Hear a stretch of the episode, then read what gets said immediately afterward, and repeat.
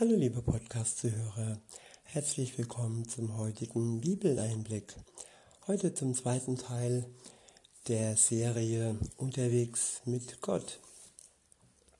Ich benutze heute wieder die Übersetzung Das Buch von Roland Ferner und es geht um den letzten Teil des sechsten Kapitels des Lukas-Evangeliums.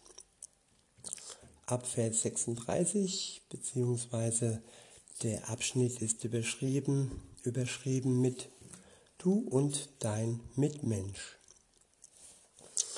Ab Vers 36 heißt es, Seid also genauso barmherzig wie euer Vater, der voller Barmherzigkeit ist, und verurteilt niemanden, dann werdet ihr auch nicht verurteilt werden.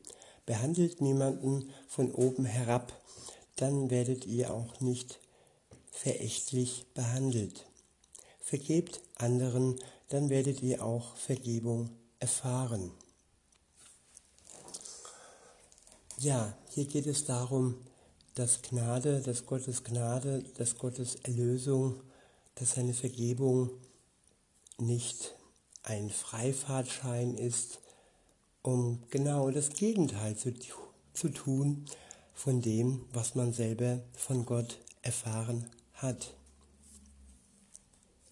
Gott behandelt uns nicht von oben, er behandelt uns nicht verächtlich. Er hat uns vergeben und so sollen auch wir denen vergeben, die an uns schuldig geworden sind. Und so sollen wir auch denen, auch die um Vergebung bitten, an denen wir schuldig geworden sind. Die Vergebung ist Gnade und ja, aber wir tun es aus, aus einer Dankbarkeit heraus und wir tun es nicht aus einem Zwang heraus. Wenn wir beschenkt werden, von Gott beschenkt werden, und dann können wir wiederum andere beschenken. An erster Stelle steht immer Gott, der uns zuerst beschenkt. Weiter heißt es, beziehungsweise ich wiederhole nochmal, behandelt niemanden von oben herab, dann werdet ihr auch nicht verächtlich behandelt. Vergebt anderen, dann werdet ihr auch Vergebung erfahren. Gebt großzügig und es wird euch auch gegeben werden ein wirklich gutes Maß sowie Weizen, der gerüttelt und zusammengedrückt wird und dann sogar noch aus dem Behältnis überläuft. So wird euch das Gute in dem Schoß, in den Schoß geschüttet werden.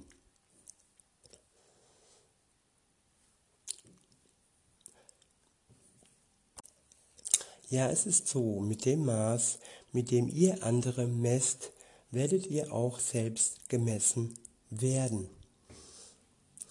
Man bemisst uns, man bemisst, bemisst uns nach unseren Taten, man bemisst uns nach unserem Aussehen, man beurteilt uns nach unserem Können, man beurteilt uns nach unserer Leistung.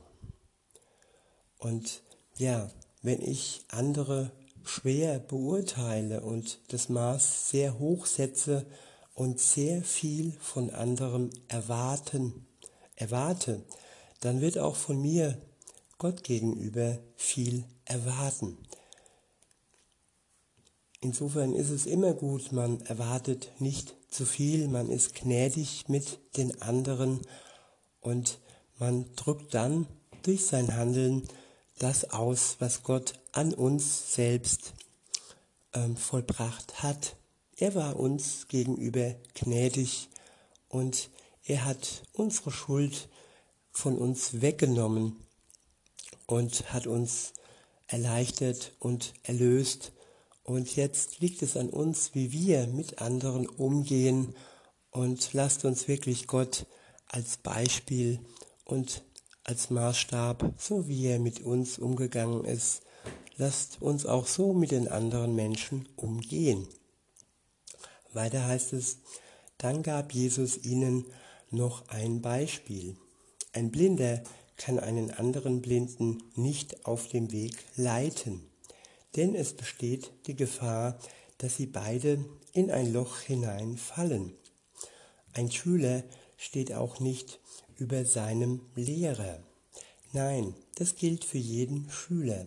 Erst dann, wenn er seine Ausbildung ganz durchlaufen hat, ist er genauso wie sein Lehrer.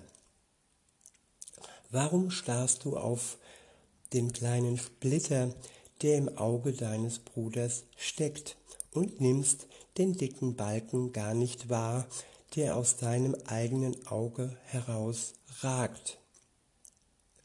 Es ist einfach, wenn man den Blick von sich wegrichtet und immer nur über andere lästert, jammert, sie schlecht redet und sich da sich dann in einem Bild darstellt, das angeblich besser ist, weil das Schlechte, was man bei dem anderen darstellt, das ist ja viel schlimmer und viel größer. Aber man selbst äh, stellt sich ins Dunkel und vertuscht und lügt, belügt sich selbst und andere. Und ja, das ist eine Sache, die, die uns von Gott ganz weit wegbringt. Wichtig ist, dass wir zuallererst ehrlich mit uns selbst sind, dass wir uns betrachten, unser Verhalten betrachten und unseren Stand betrachten, dass wir nicht der Lehrer sind, sondern dass wir die Schüler sind, dass wir Gottes Kinder sind und dass wir uns nicht über den Lehrer stellen. Gott kam schon zu uns herab auf eine Stufe und das ist schon eine riesengroße Gnade, dass er zu uns auf eine Stufe kommt. Und äh, ja, das gibt es in keiner anderen Religion. Da sind die Götter alle über den Menschen und haben sich niemals wirklich auf eine Stufe mit ihnen gestellt. Weiter heißt es, warum, ähm, ich wiederhole nochmal, warum starrst du auf den kleinen Splitter, der im Auge deines Bruders steckt, und nimmst den dicken Balken gar nicht wahr, der aus deinem eigenen Auge herausragt.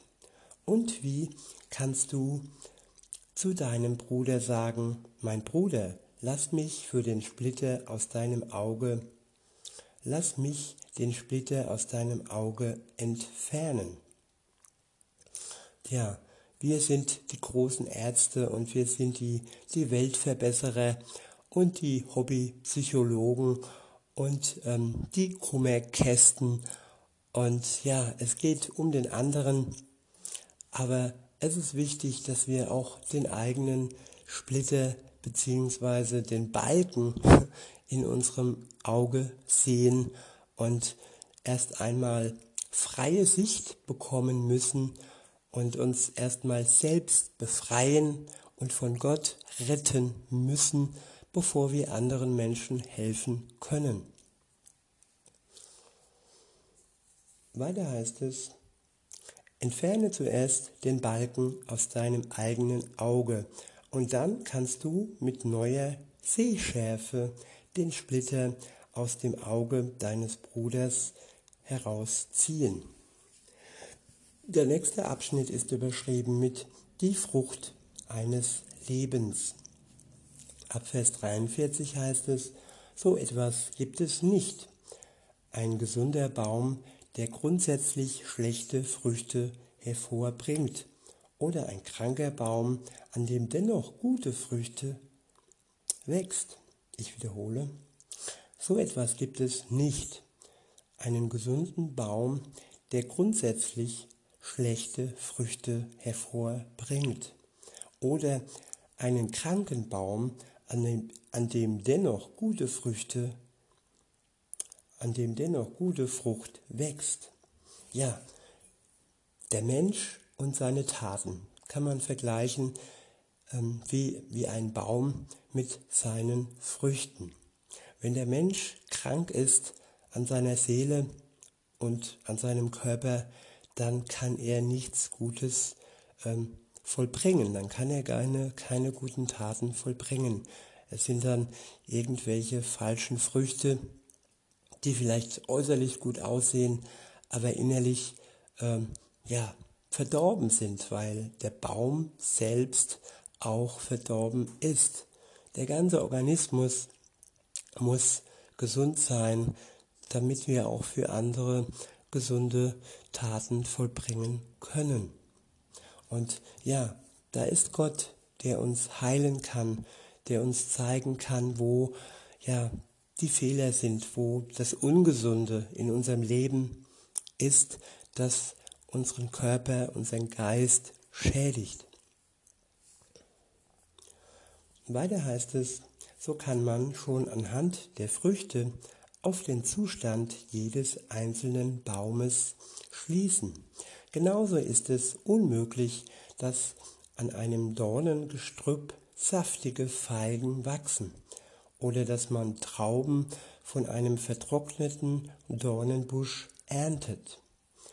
Ein Mensch, der wirklich gut ist, bringt aus der Schatzkammer seines Herzens gute Schätze hervor. Ich wiederhole, ein Mensch, der wirklich gut ist, bringt aus der Schatzkammer seines Herzens gute Schätze hervor. Doch ein Mensch voller Bosheit bringt aus all dem, was sich in ihm an Bösem angesammelt hat, auch nur Bosheit hervor. Ja, man muss darauf achten, dass Worte alleine nicht ausschlaggebend sind. Man kann sich täuschen lassen von Worten, man kann sich täuschen lassen von Nettigkeiten, von angeblicher Schlauheit. Ähm, das sind die äußeren Dinge ähm, oder auch vom Aussehen, das ist auch ein äußeres, eine äußere Sache aber wirklich ganz tief im Herz. Das ist ja ein Ort, der entscheidend ist, damit das, was ähm, aus dem Menschen herauskommt, was er wirklich tun kann, wirklich ähm, gut ist und dem anderen gut tut und kein Gift und keine schädlichen Dinge. Weiter heißt es, der nächste Abschnitt ist überschrieben mit Wort und Worte und Taten. Ab Vers 46 steht, warum überhäuft ihr mich mit Ehrentiteln und sagt, Herr, Herr, wenn ihr doch nicht das tut, was ich euch sage. Ich wiederhole, warum überhäuft ihr mich mit Ehrentiteln und sagt, Herr, Herr, wenn ihr doch nicht das tut, was ich sage. Ja, die Menschen haben Jesus gesehen und haben ihn geschmeichelt, haben ihn mit Ehrentiteln ähm, überhäuft und zu ihm Herr, Herr gesagt. Ja, aber genau das ist es. Es sind Worte.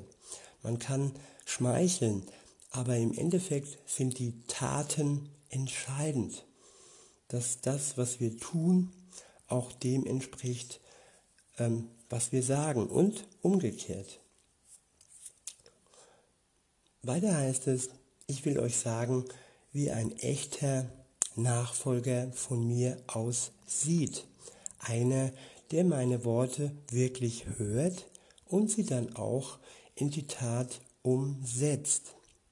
Er ist wie jemand, der ein Haus baut Zuerst gräbt er tief bis auf den Felsen. Dort verankert er das Fundament.